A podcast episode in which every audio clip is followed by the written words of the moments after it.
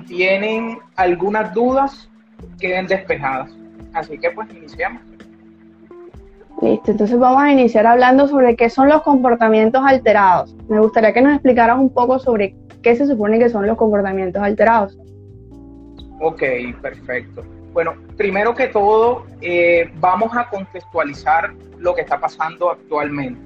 Tú sabes que teniendo en cuenta pues la pandemia en la que estamos pasando todos, eh, digamos que este, este tipo de conductas se han aumentado pues de, sí, se han, han, han, aumentado pues nuestros chicos han tenido que eh, digamos frenar todo tipo de rutinas, sus rutinas se han visto totalmente alteradas, totalmente eh, frenadas así abruptamente. Y si pues para nosotros los adultos que tenemos digamos todas las herramientas para manejar este tipo de cambios se nos complica, pues te podrás imaginar que para un niño es difícil cómo manejar esta situación. Y muchos de nuestros niños y niñas los han manifestado con comportamientos alterados, portándose mal, berrinchosos, agresivos, entre pues otro tipo de conductas. Entonces, teniendo en cuenta esto y partiendo de que estamos pasando por una situación complicada, obviamente este tipo de conductas se van a disparar. Entonces, ¿qué como tal, qué como tal es un comportamiento alterado? Un comportamiento alterado es la manifestación inadecuada de conductas. Estas conductas tienen múltiples funciones.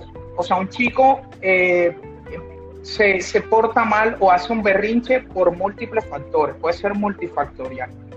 Pero vamos a ir este, analizando y enumerando pues los más frecuentes. Entre los más frecuentes está la comunicación. O sea, un chico puede eh, tener una conducta disruptiva o una conducta alterada para comunicarse. Eh, dos, puede ser para, para satisfacer un deseo. Pues un niño se porta mal o hace, una, o hace un berrinche para satisfacer el deseo que él quiera. Y dos, y tres, disculpa, para evitar o evadir alguna demanda que se le esté manifestando.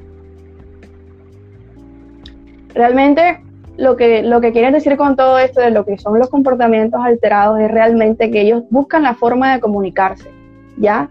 Y en muchos casos no se les ha enseñado cómo comunicarse sin necesidad de hacer berrinches, sin necesidad de gritar, sin necesidad de tirarse al piso. Entonces, es importante entender que mi niño se comunica de cierta forma porque al final del día quiere algo, ¿cierto? Me está pidiendo algo, sino que no le han enseñado o no sabe cómo, cómo expresarlo sin llegar a un comportamiento alterado o tener una conducta disruptiva.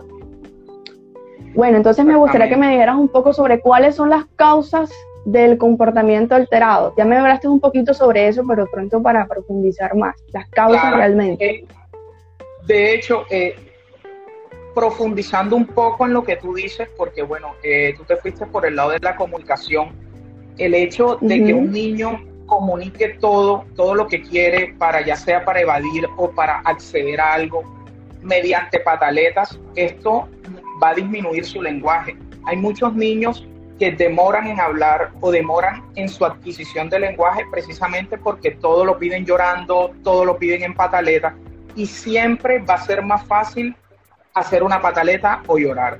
Eh, tú, tú bien sabes, pues como colega que eras, todo, digamos, todo el, el mecanismo que se necesita para hablar. O sea, se necesita un montón de cosas, que se activen funciones cerebrales, que se activen eh, músculos orofaciales, cuerdas vocales, lenguas, etcétera, etcétera, etcétera para llorar nada más se necesita gritar.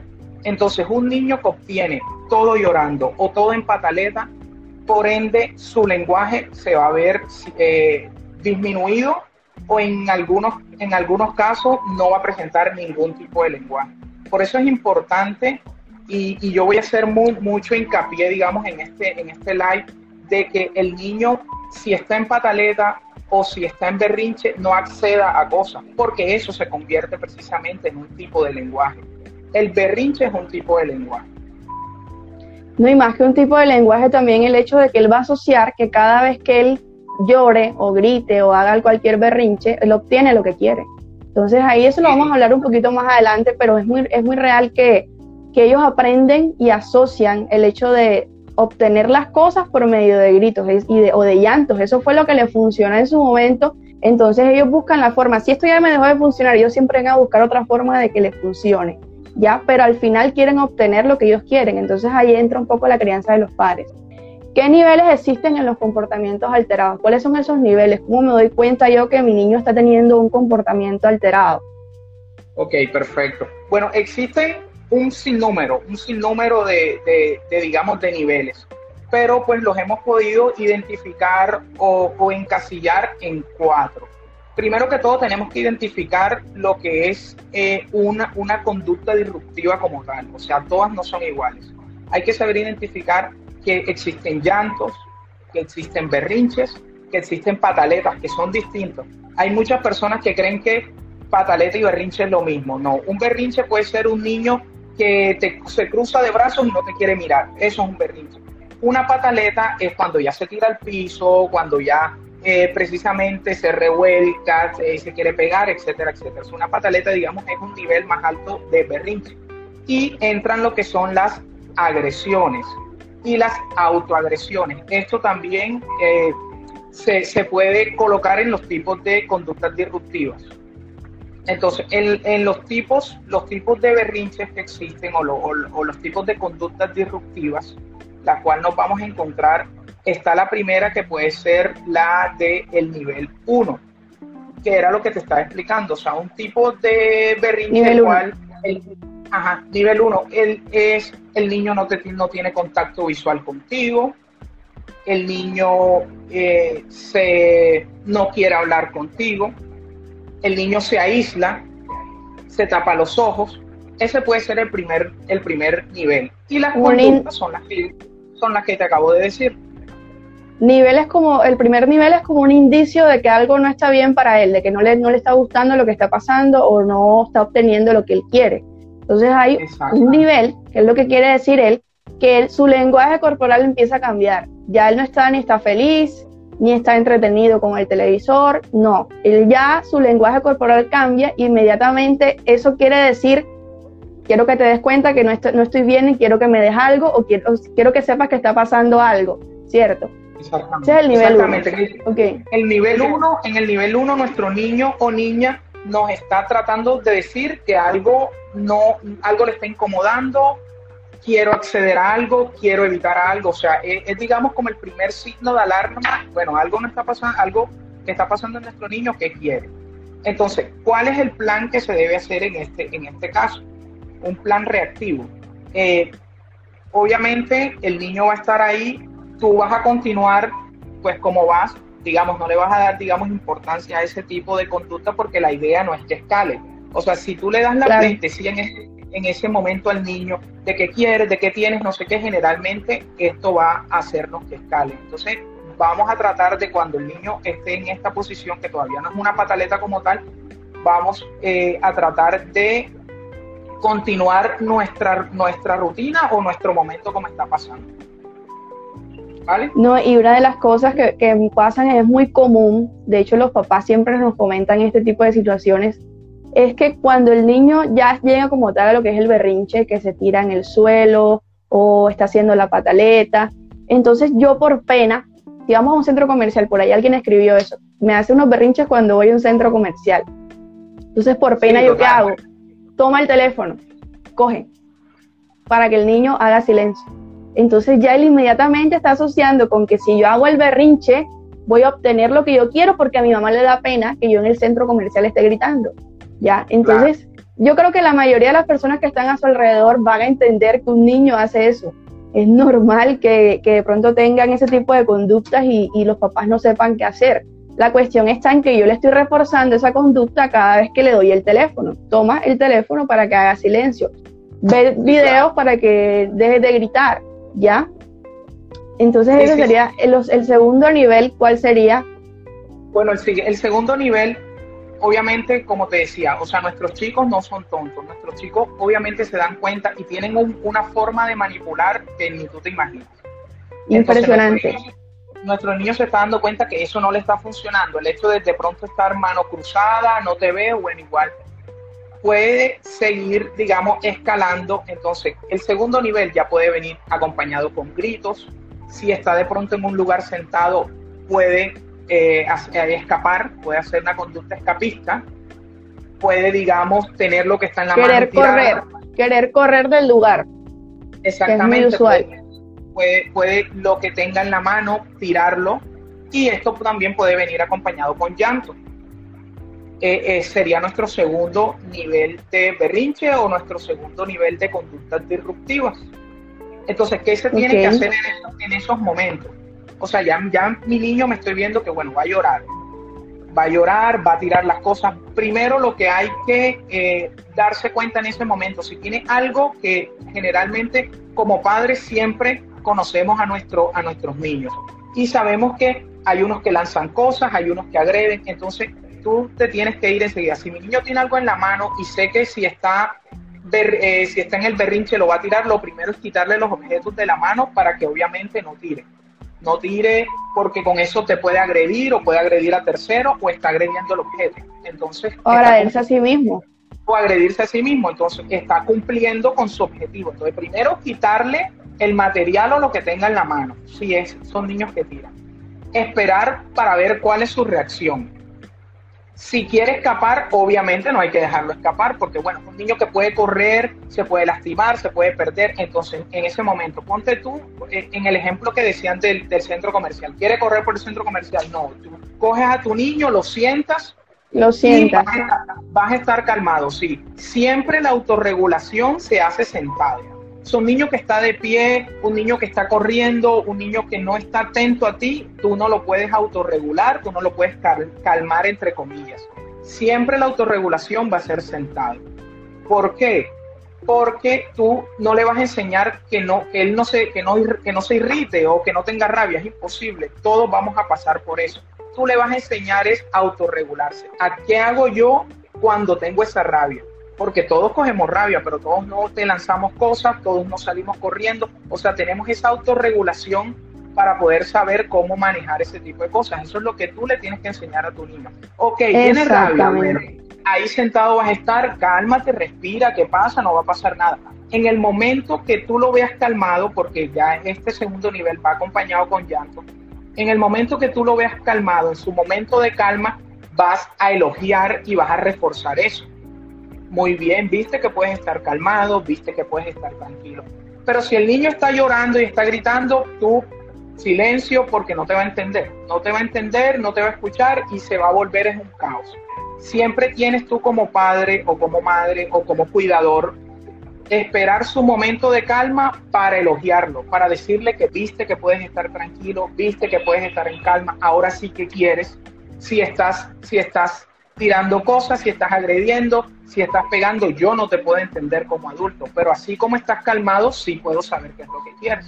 Es una forma de mediar, teniendo en cuenta también la edad del niño. Obviamente hay niños muy pequeños que tú no le puedes hablar tanto porque obviamente no te van a entender.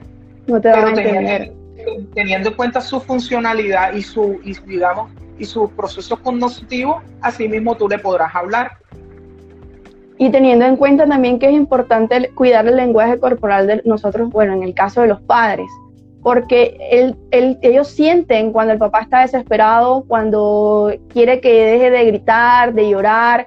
Entonces, como al sentirlo, yo sé que estoy teniendo ahí una ventaja, entonces yo continúo gritando y continúo haciendo mi berrinche, ¿ya? Entonces, básicamente, pues entender que esto es un proceso que él va a escalar hasta cuando él obtenga lo que necesita. Si no lo obtiene, él va a disminuir ese comportamiento. ¿ya? Y cuando ya ese comportamiento disminuye, es cuando ya tú realmente le vas a decir, es muy bien, excelente, mira, me gusta que puedes estar calmado. ¿ya? Entonces ahí entra a disminuir su comportamiento alterado como tal para que no escale, pues pasen cosas mayores.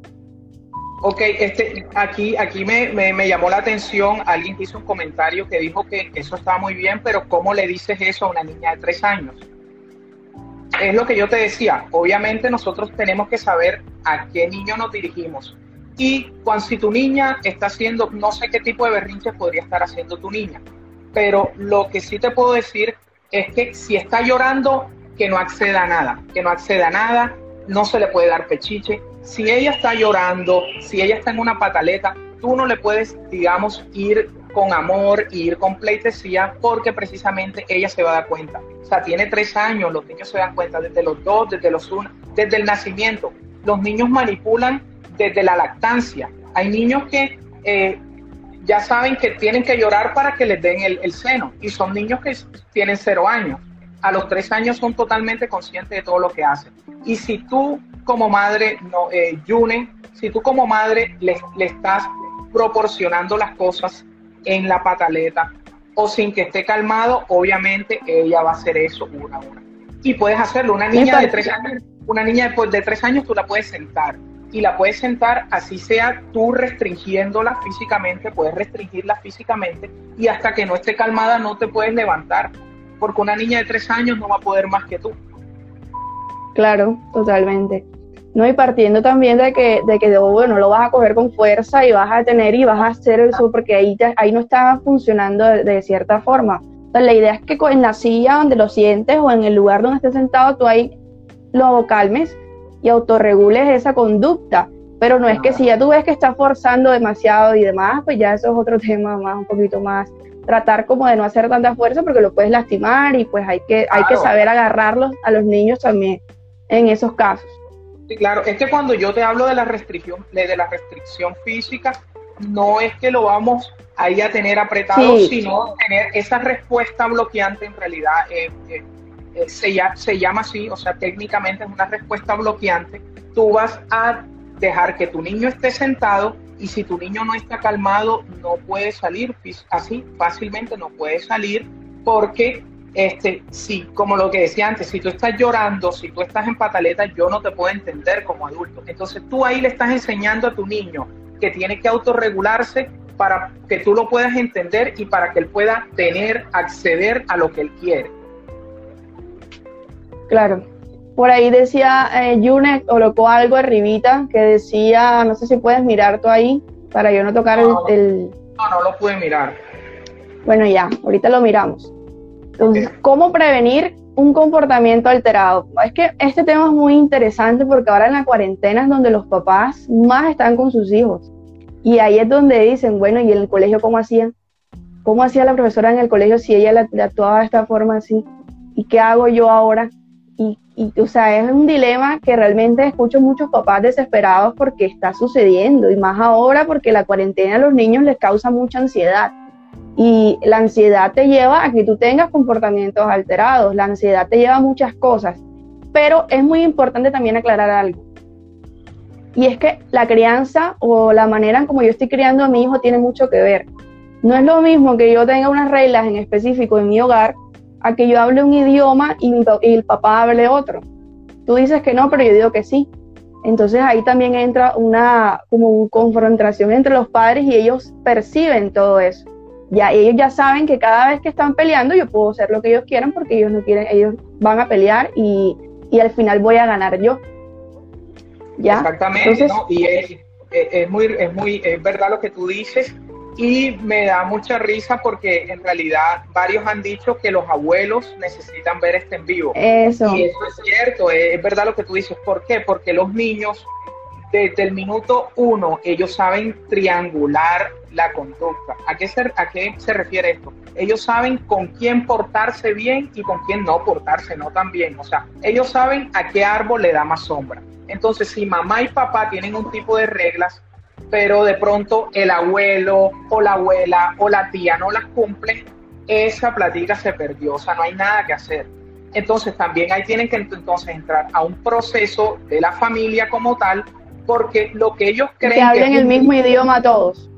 Exactamente, lo que ellos creen que es un bien eh, ahora a mediano plazo es un mal a largo plazo. Porque las mismas conductas que tiene un niño de 2 y 3 años no van a ser las mismas que tengo un niño de 9, 10 y 12 años.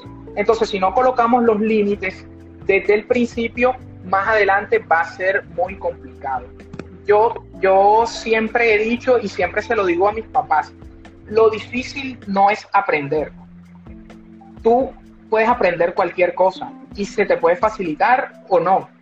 lo complicado de la situación es desaprender. O sea, cómo desaprendes ya algo que llevas instaurado desde hace años. Eso es muy complicado. Que ya viene contigo desde que estás muy pequeño. Y eso fue lo que aprendí y cómo lo cambio ahora adulto, ¿ya? Entonces es, muy importante tener claro eso. Y los, los, papás, es que es muy común que los papás confundan el, el querer o el amor con darle cosas. Entonces cada vez que el niño llora, a mí me duele tanto que yo no lo puedo ver llorando, entonces toma, porque me da dolor que llore y me da dolor que haga pataletas o que tire cosas y no me gusta. Entonces yo busco siempre la forma de sobreprotegerlo y más los abuelos. Eso suena, no sé si cada abuelito nos estará viendo por aquí, pero realmente es muy real. O sea, los abuelos por naturaleza, ellos como que ese amor que, que, que brota por encima tratan como de sobreproteger y en muchos casos desautorizan a los padres. Y cuando desautorizan a los padres, ahí el trabajo de los papás está totalmente, como dices tú, esa plática se perdió. Entonces, la importancia de que todos en casa se comuniquen de la misma forma y de que si yo digo que no, es no, y si yo digo que sí, es sí, pero no que yo diga un día sí y el otro dice no, y ahí el, el chico va aprendiendo todo esto y va absorbiendo porque los niños son una esponja que lastimosamente absorben a veces mucho más rápido las cosas malas que las buenas. Ya, entonces ahí es donde hay que estar muy pendientes y hay que ver qué le estoy enseñando a mi hijo. Enseña del amor, sí, pero el amor no significa que tengo que permitirle que él haga todo lo que quisiera.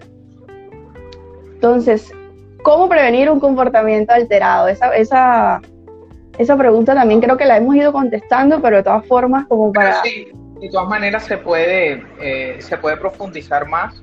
Y lo primero que tenemos que identificar eh, de, de, cuando se presenta un comportamiento alterado hay que tener eh, en cuenta tres factores, los tres factores. Y los tres factores son el antecedente, o sea, lo que antepone la, la, el comportamiento o la pataleta, o sea, que lo genera, que está generando eso. Eso se llama antecedente. Después del antecedente, obviamente viene el comportamiento. O sea, el niño qué hace, qué hace con lo que quiere. Y de segundo vendría la, de tercero, disculpa, vendría la consecuencia. Entonces tenemos antecedente, comportamiento y consecuencia. Te lo pongo en un ejemplo. El niño quiere un dulce. Ese es su antecedente. El antecedente es querer un dulce. El dulce es el antecedente. Su comportamiento, ¿cuál es? tirarse al piso porque la mamá le dice que no hay. No hay, no hay, no hay, y él se tira al piso, ese es su comportamiento. O sea, lo que está produciendo que él se comporte así es, querer el dulce. Y ahí es donde vienen las consecuencias. La consecuencia, ¿cuál puede ser? Positiva, tú dándole el dulce. Bueno, el niño se tiró el dulce, bueno, vamos a darle el dulce, se lo da, el niño se levantó, cumplió el objetivo. O Consecuencia negativa, no darle el dulce. El niño no le dio el dulce, no está obteniendo lo que quiero. Eso, ¿qué puede pasar? Una, o que el chico aumente la pataleta para ver qué pasa, o bueno, wow, esto no me está funcionando, miro qué otra alternativa tengo. Y, ese tema tú lo tocaste al principio, que a veces, sin saber... Cambia la forma y pecamos por ignorantes y reforzamos conductas inadecuadas sin saber. Entonces, ¿qué pasa? Nuestras conductas, eh, eh, y, es de humanos, eso es de humanos, nosotros siempre vamos a hacer lo que, lo que a nosotros nos funcione. Entonces, si en su momento a ti te funciona hacer una pataleta para obtener algo o para evadir algo, siempre lo vas a hacer. O sea, siempre, desde niños hasta adultos, nosotros somos eh, un, complejo de todo lo que nos funciona, de todo lo que nos funcione y así mismo vamos a llevar nuestra vida. Si a ti te funcionó ser X o Y persona, tú lo vas a repetir porque precisamente es lo que a ti te ha funcionado. Entonces, si al niño le funciona en ese aspecto, que tú le des lo que él quiere entre la pataleta, siempre la va a hacer. Cuando no se lo des, él mirará qué otra opción hay. Si hablo, si hago una peor, y si veo que eso no me funciona, entonces ya se está abriendo un miles de alternativas. Pero si tú accedes a eso, ya se la pones fácil de entrada. No, y partiendo de que quizás eso no le funciona, entonces ya yo sé que, que haciendo la pataleta no voy a obtener nada, pero entonces cambio la forma. ya no hago pataletas, sino que busco otra manera de que me funcione, que quiero obtener ese dulce porque eso es lo que yo quiero. Entonces van a cambiar las mil y un sinfín de formas, o sea, los niños, como decías tú, y suena un poquito fuerte, pero es real, son bastante manipuladores. Y desde muy niños, por ser niños, entonces merezco todo por ser un niño y porque mi papá al final me va a dar todo.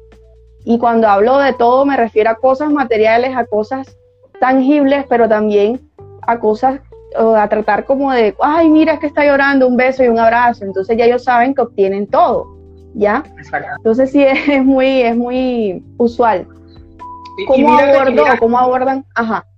Eh, Dale. Para, para cerrar, para cerrar, y mírate que eh, no es que le, le, estemos dando palos a los papás ni que los papás están haciendo un trabajo mal, para nada. Claro. Porque no existe un manual, no existe un, lineamiento, un reglamento de cómo tú ser buen padre o de cómo criar. Imposible. Como decía Freud, eh, cuando le preguntaron, a Freud le preguntaron, eh, ¿cómo hago para, para criar a mi hijo? ¿Y qué dijo Freud? Hágalo como tú creas, porque igual forma lo vas a hacer mal. O sea, no hay, no hay nada, o sea, uno va aprendiendo en el camino, esto es a ciegas, esto es a ciegas. Como a varios papás les puede funcionar, como a otros no. O sea, acuérdate que estamos hablando de individuos que aquí no somos iguales. Lo que te puede funcionar a ti, no me puede funcionar no le funciona al otro. Vamos aquí en el camino eh, mirando y a ciegas, y a ciegas, y a ciegas. Bueno, ok, te funcionó, seguimos así. Bueno, no te funcionó, busquemos otra alternativa paso. O sea, quería cerrar un poco la, el, el tema de, cómo, digamos, abordarlo con una conducta alterada. Y lo que dice esto es muy, es así, o sea, yo no nací con un manual ni siquiera de cómo pues, se supone que tengo que vivir mi vida, o tú vas aprendiendo en el camino y tú vas absorbiendo todo aquello que vas viendo en tu hogar. De pronto unas cosas las dejas a un lado y quizás te vas tú mismo eh, retroalimentando de lo que sucede a tu alrededor.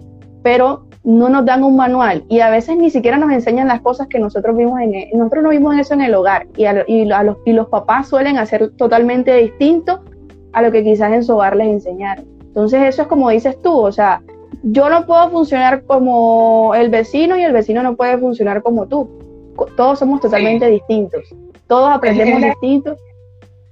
Es la clínica del uno por uno, o sea, cada caso es distinto. Así presenten las mismas conductas, cada caso es distinto. Sí. ¿Cómo abordar esos comportamientos alterados? Partiendo de que, de que ahora eso, eso es muy, de pronto estamos hablando de qué es un comportamiento alterado y cómo funciona un niño cuando está, cuando hay un comportamiento. Pero, ¿cómo lo abordan los papás o cómo, qué se supone que se debe hacer? Bueno, lo primero que todo es eh, el hecho de, vamos, o sea, cuando se nos presente el comportamiento, hay algo que sirve mucho y es el hecho de ignorar, ignorar esa conducta. Pero ojo, y esto sí voy a hacer hincapié, porque muchas personas eh, lo, lo, han, lo han visto de la manera que no es o no se las han explicado. Cuando tú ignoras una conducta, precisamente estás ignorando eso, una conducta, pero no estás ignorando al niño. Te pongo un ejemplo. El niño está eh, me dicen, no doctor, yo hago lo que tú, lo que tú a veces me dices, yo lo ignoro. El niño está llorando, eh, está en pataletas, se está revolcando, después cogió, partió los platos, después cogió, tiró la mesa, después tiró los juguetes y no me sirve, yo lo sigo ignorando. Es que eso lo estás haciendo mal, lo estás haciendo totalmente mal.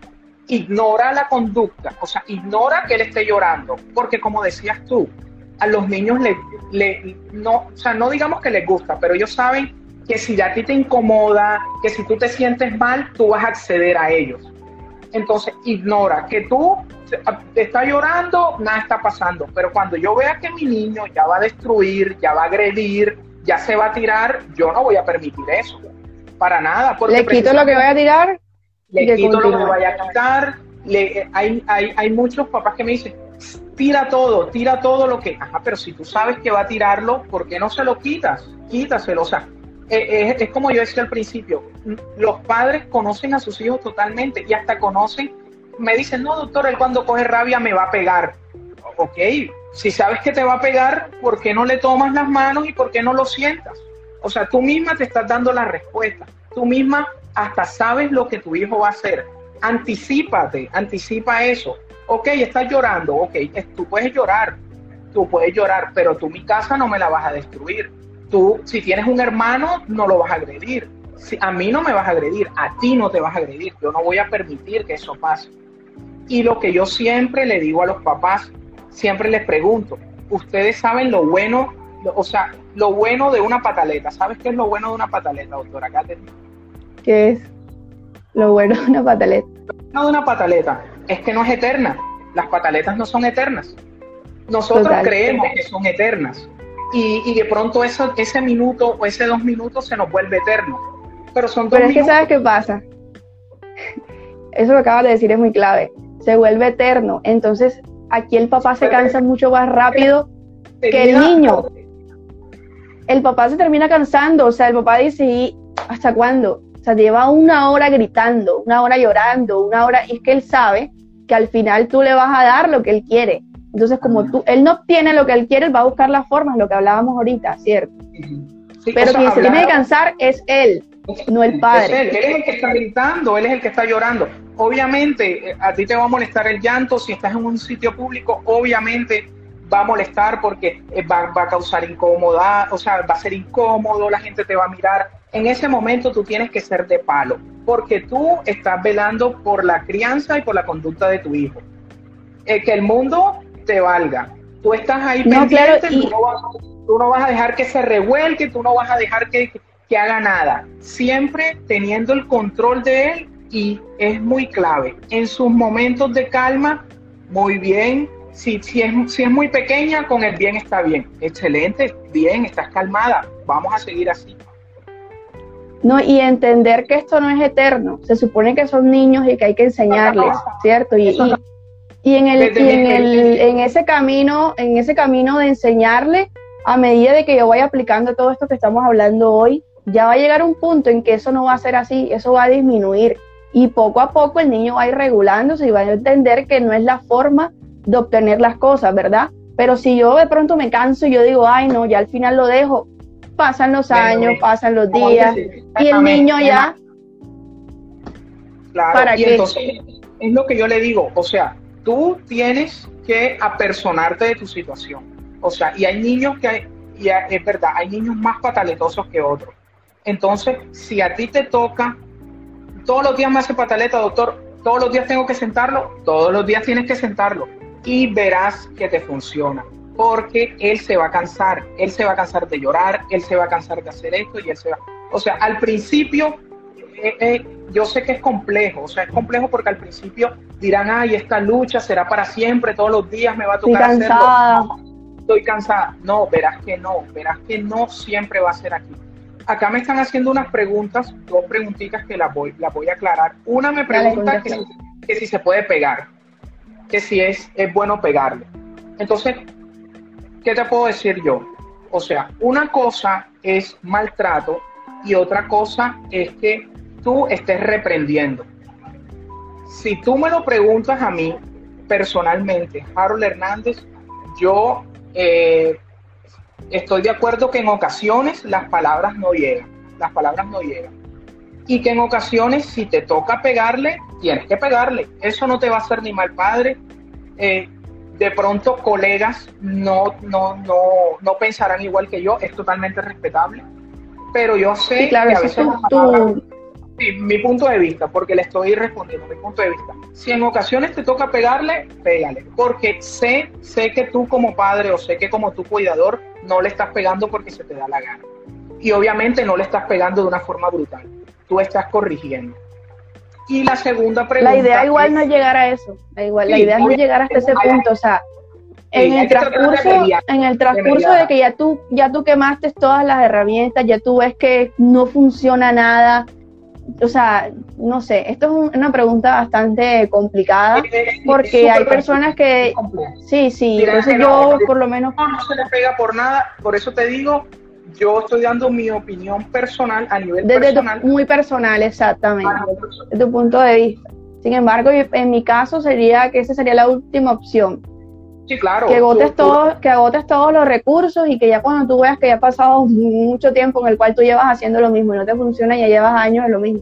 Pero no que de pronto por cualquier cosa entonces venga y le pego. Entonces, si está haciendo pataleta, yo no, yo no hago todas las, todo lo que le venimos enseñando ahorita, lo que estamos hablando, sino que inmediatamente les pego. O el pegarnos, no, la agresión no, no solamente física. Hay que recordar que también hay agresiones verbales y los gritos, las vulgaridades, eso es algo que realmente no, porque es que él se va, esto, esto también tiene su, su, puede ser contraproducente. ¿Por qué? Porque él puede eh, aprender a que yo hago las cosas como tengo que hacerlas, pero si me pegan. Sí, claro. si me pegan, yo funciono. y así voy asociando eso a mi, a mi vida y a todo lo que me rodea. Entonces hay que tener muy claro esto. Cuando ya has agotado todo y ves que no te funciona nada, mírate, porque es lo que yo digo, acuérdate que esto es del uno por uno. Hay, personas que nunca en su vida les tocó pegarles y, y, por lo menos fueron pataletosas y en su momento les sirvió y ya. Hay otras que sí, hay otras que no. Esto es del uno por uno. Y la segunda eh, pregunta que me hicieron es qué hacen cuando el niño se agrede. Entonces, tienes que tener en cuenta eh, cómo es el qué tipo de agresión es porque hay un tipo de autoagresión que obviamente yo me pego y no tengo que ver con nada, porque es una autoagresión sumamente fuerte, a la agresión manipuladora, a esa que tú ves que el peladito está en la silla y él está mirando a la mamá y se quiere pegar. Se mira y así que... Se hace y se pega. Entonces ya ahí estamos viendo porque tengan en cuenta, el niño que se autoagrede no tiene que ver con nada. Si se tiene que dar contra el piso, se da. Si se tiene que dar él, si se tiene que sacar sangre, se saca. Si se tiene que hacer lo que se tenga que hacer, porque precisamente su autoagresión él no va a medir nada. Si tú ves que tu niño está midiendo, es porque es más manipulación que otro tipo de cosas. Entonces, inmediatamente, obviamente, no vamos a permitir que se autoagreda, ni que agreda. O sea, las agresiones, eso no se tiene que permitir por nada del mundo ¿Por qué? Porque si el niño agrede o se autoagrede, él está abriendo en definitiva la puerta para ser agredido. O sea, si él agrede a otro niño, el otro niño ¿qué va a hacer? Obviamente le va a pegar. Entonces está viendo O el papá del niño se va a molestar y ahí puede ser un problema mayor. Entonces, no hay que permitir que se autoagreda, no hay que permitir. Si ves que tu niño se pega, tú restringes físicamente, no te vas a pegar. si, vas a tener, si tienes tu rabia... Para un segundo que se te está entrecortando. No sé qué será el internet. Eh, ya ahora es normal. Ya. Eh, Dale. Te decía, si tú ves que tu niño se está pegando, lo restringes físicamente y no lo vas a permitir. No vas a permitir que se pegue.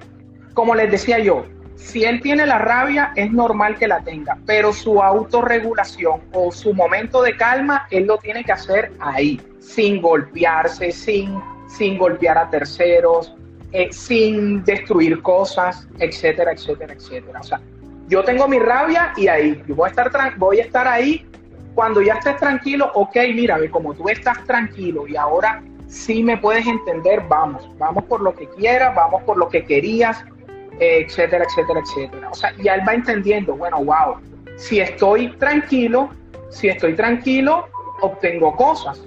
En cambio, cada vez que hago la pataleta no obtengo nada. O sea, ellos no son, los niños no son para nada tontos, créanme, no tienen ni un pelo de tontos. Y ellos se dan cuenta de... No, y, tú mencionaste ahorita, anteriormente mencionaste el tema de cómo autorregular eso. Yo lo voy a sentar en una silla o en un lugar donde él no pueda, porque el niño cuando está, cuando está llegando lo que, ah, está llegando el berrinche o la pataleta o lo demás, es lo que empieza a hacer es esto o a patearte.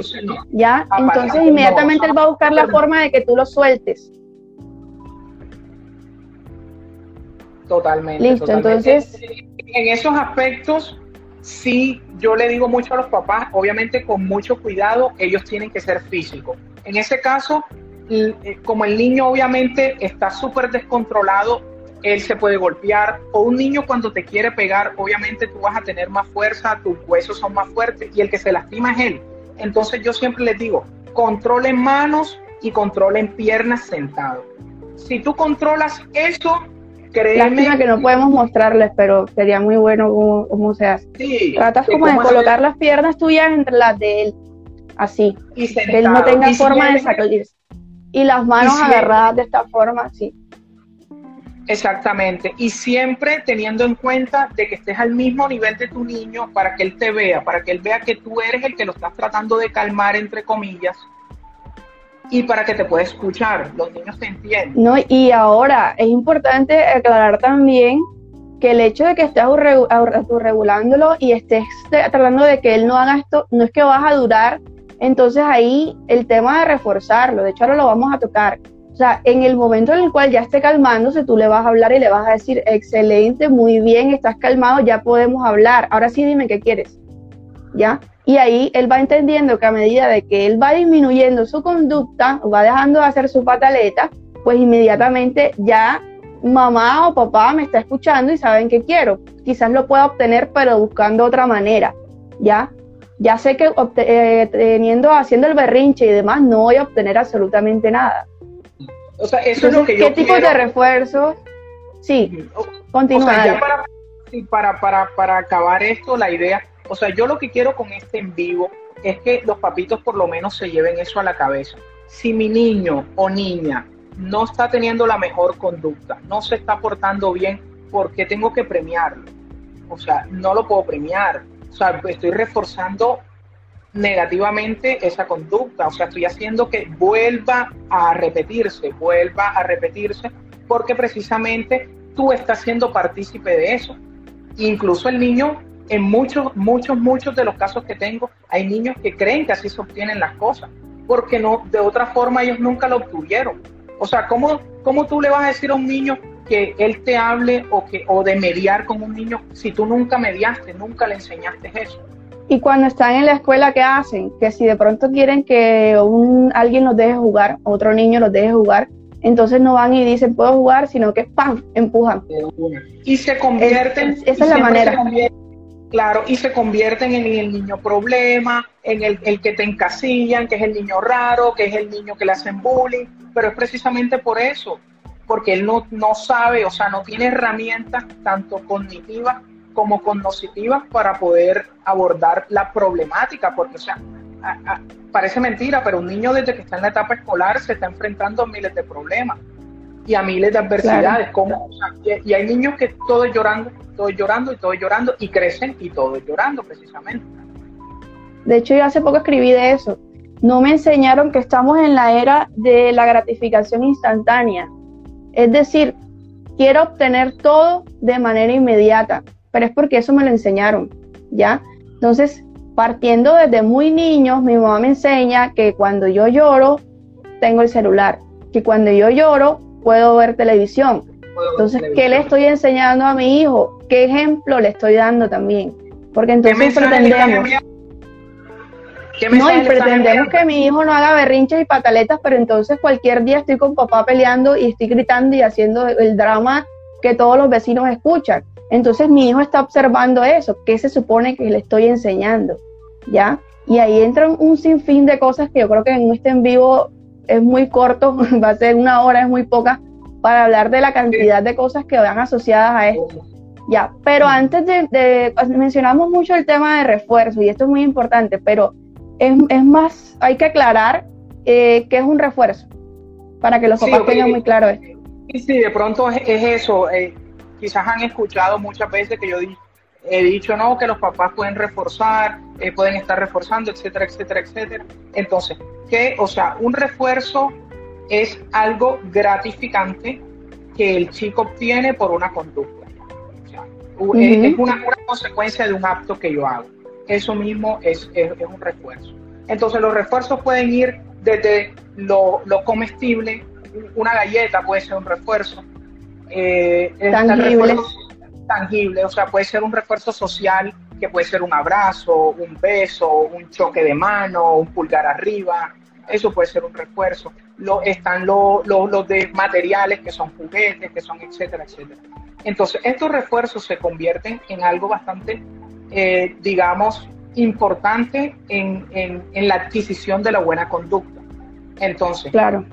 Hay que saber diferenciar entre el refuerzo y el chantaje. Eso pasa mucho, yo lo veo a diario. Los papás se vuelven expertos en chantajear al hijo. Te pongo el ejemplo si haces la tarea. darle los refuerzos? Sí. Te, si haces la tarea, te doy el dulce. Eso es un chantaje. y puede que te puede, eso, eso te puede servir en tu primer, te puede servir la primera vez. Uy, el niño emocionado hace su tarea porque ya tú le vas a dar tu dulce. no, y ojo, hay que, hay que aclarar también que yo no puedo enseñarle a mi hijo que tiene las cosas como las tareas, eh, bañarse, todo lo que tenga que ver con él mismo, yo no tengo por qué darle cosas para que él las haga. Eso le tiene que nacer a él, o sea, yo lo estoy enseñando, sí, como padre, pero entonces yo le estoy enseñando también al mismo tiempo que toma el celular, te lo doy 15 minutos y después hacemos las tareas. Entonces ahí entra el tema de negociar. Ya, estoy negociando contigo para que tú hagas algo que te corresponde. Y así voy creciendo y voy asociando que cada vez que tengo que hacer algo, mi mamá tiene que darme algo para yo hacerlo. ¿Ya? Y ahí está el error. Eh, terminando la idea, entonces, la diferencia entre, el entre chantajear y reforzar es eso. Cuando tú le dices al niño que se va a ganar algo, cuando el niño ya sabe lo que se va a ganar sin antes hacer lo que tenga que hacer, es un chantaje. ¿Qué pasa con el refuerzo? el refuerzo el niño nunca sabe. O sea, tú un refuerzo nunca se lo muestras al niño antes de que haga la actividad o antes de que muestre la conducta que tú quieres. Porque ¿qué pasa? Quizás hoy el niño quiso el chocolate y te hizo la tarea. Mi mamá me va, me, hoy yo quiero el chocolate, mi mamá me lo va a dar. Pero mañana el niño no quiere el chocolate y no te hace nada porque ya tú anticipaste lo que él se iba a ganar sea, ya él sabe que se va a ganar el chocolate. O yo no quiero chocolate, no hago nada. Exacto. no me gusta, yo, tengo una semana comiendo chocolate. Tengo una semana comiendo chocolate. Pero si yo desconozco qué es lo que me voy a ganar, yo hago la forma de hacer, bueno, ok, vamos a hacerlo. Y el refuerzo es algo que tú manejas, incluso el pago mensual de, de nuestro trabajo es nuestro refuerzo. Claro. Nosotros trabajamos 30 días para obtener el refuerzo, que es nuestro pago. Si no vamos, ya saben que ese pago se va a ir disminuyendo. Tú haces la forma de ir. Entonces, si no te vuelvas chantajista, vuélvete reforzador. El niño nunca puede saber qué es, lo que se va a ganar. Y tengan en cuenta, dependiendo a lo que mi niño haga, así mismo será mi refuerzo. Yo, o sea, si mi niño tiene una tarea del 1 al 100 y me hace el 1, ya enseguida yo no le voy a dar, mejor dicho, la dulcería no, ah, bueno, hiciste el 1. Bueno, tienes un cuarto de dulce. O sea, el refuerzo tiene que ser acorde a lo que tú hagas. Si tú haces mucho, tu refuerzo es alto. Si haces medio, tu refuerzo es medio. Y si haces poco, tu refuerzo es poco. Y así tú lo vas enseñando. Porque hay niños que se vuelven, son súper inteligentes y, ah, bueno, tengo una tarea de las vocales, yo hago la A y ya mi mamá me da el refuerzo grande, el PlayStation, ponte tú, el PlayStation. No, no, no. Sí, hay que tener eso claro también no vas a tener... El tipo de refuerzos que le doy con las cosas que hace en el momento. dependiendo. dependiendo de lo que tú me des, así mismo yo te entrego. O sea, los refuerzos son esas, esas monedas de cambio que, tú, que, que yo te doy con respecto a lo que tú me das. Si lo más alto para ti es, es el PlayStation, si tú me haces una A en las vocales, tú no puedes obtener ese PlayStation. Tú puedes tener dos minutos libres, dos minutos de tiempo libre, eso es un refuerzo para ti que puede ser bajo, pero es, gratificante, pero no es guau. Entonces, bueno, yo quiero el PlayStation, yo me tiro la vaina, ok, como, como hiciste todo, ahora sí obtienes algo grande. Ok. Bueno, entonces nos están quedando muy poquitos minutos, ahora me acabo de dar cuenta, pensé que iba menos. Vamos entonces a dar, vamos a cerrar con las recomendaciones para responder las preguntas que están ahí, que, pueden ir dejando porque las que están ahí muy arriba es muy difícil volver a verlas. Entonces ahí hay una cajita de preguntas, si se dan cuenta es como, como un signo de interrogación, ahí usted deja la pregunta y ahí vamos viendo. O la dejan ahí en el vivo. Recomendaciones finales. Básicamente las recomendaciones, la número uno es la que yo he dado prácticamente todo el en vivo si el niño está en pataleta o está presentando una conducta inadecuada, no puede acceder a nada. Así de fácil. No puedes acceder a lo que tú quieres, así no lo puedes acceder. Segundo, eh, utilizar la anticipación. ¿Qué, qué es esto? Si yo sé que mi niño es propenso a hacer pataletas, digamos, en centros comerciales o en jugueterías, yo anticipo a mi niño.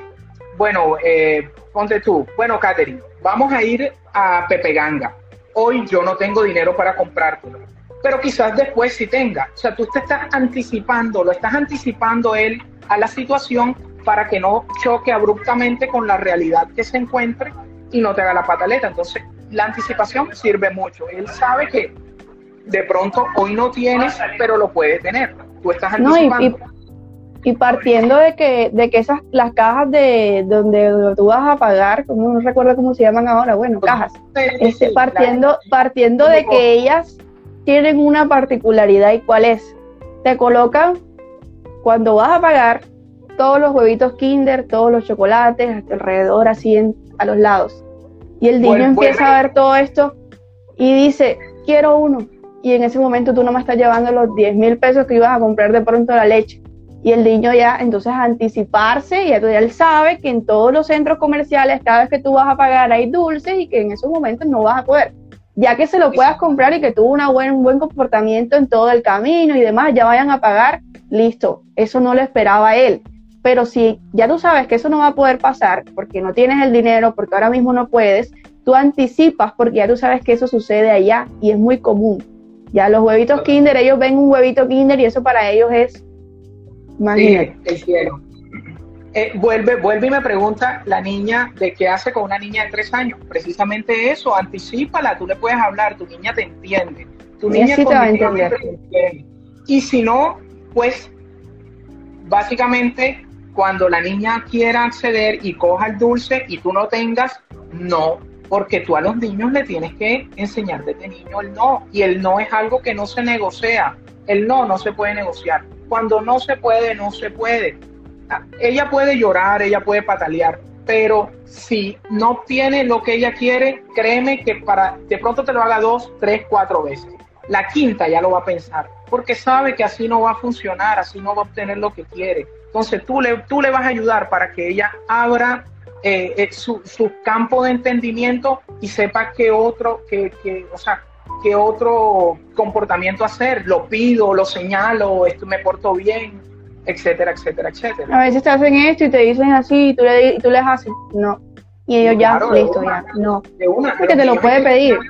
Hay que enseñarles el no y el no es algo que eso sí, no, y yo se lo digo siempre a los papás en terapia y y a los que no tengo en terapia, o sea, el no es algo que tú, o sea, no es no. O sea, nunca un partiendo, no nunca va a partiendo de que los papás, los papás se vuelven muy permisivos y los niños obvio saben eso. Un día sí, un día no, y no, y al rato lo dejan ver televisión, no, y al rato te doy. En esto, en esto radica, o sea, en esto radica eso. O sea, no es que un día lo voy a hacer y otro día no. O sea, esto tiene que ser y, que todo el mundo cumpla esas reglas. O sea, si va a haber ese lineamiento, claro. por lo menos, si mamá no le compró a la niña de tres años el huevo Kinder o lo que quería, pero viene y papá y se lo compra, no estamos haciendo absolutamente nada.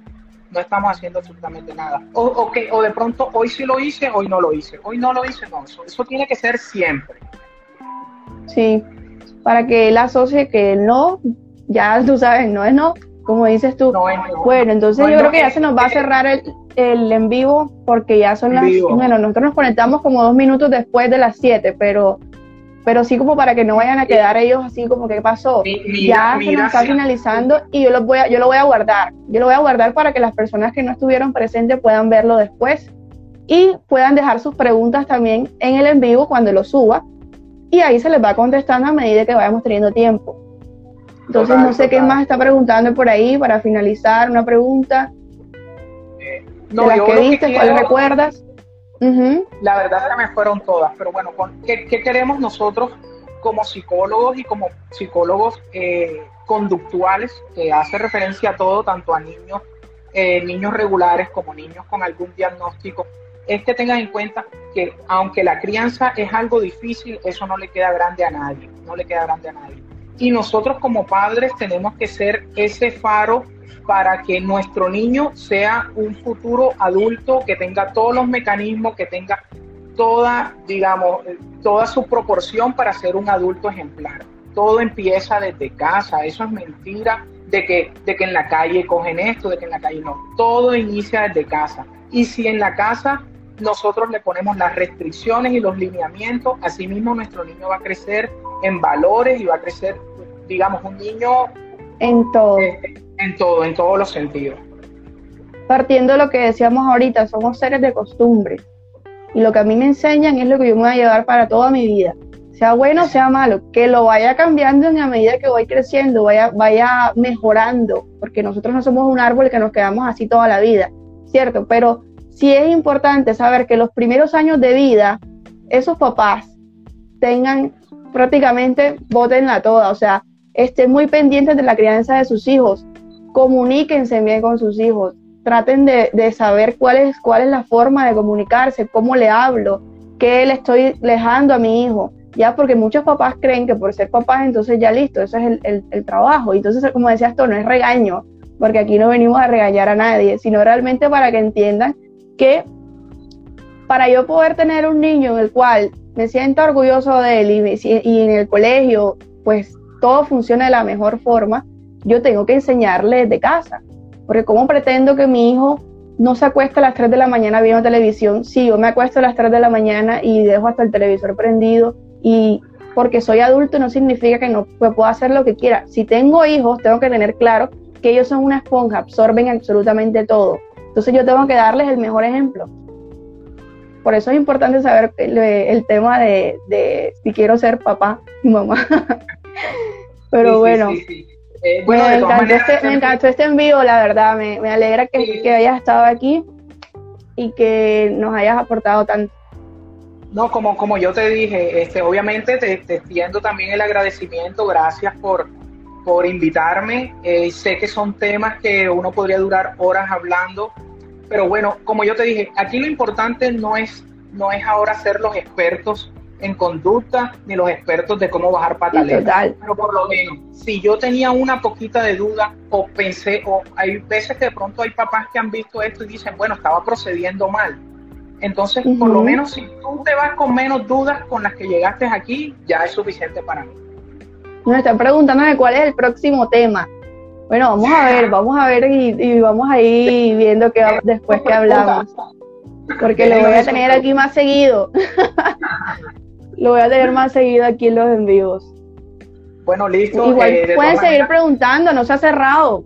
Todavía tenemos el, el, el en vivo abierto, no sé por qué. Yo sí creo que es hora de estar cerrando porque la idea no es que... para que no quede así y se vaya. para que no quede. Eh, buenas noches para todos. Espero que haya sido eh, de, de, gratificación para usted y gracias, doctora, por, por haberme invitado. Bueno, me alegra mucho que te sientas así y bueno, chadito para todos. Que tengan una buena noche. Excelente noche. A ver cómo se quita el fin.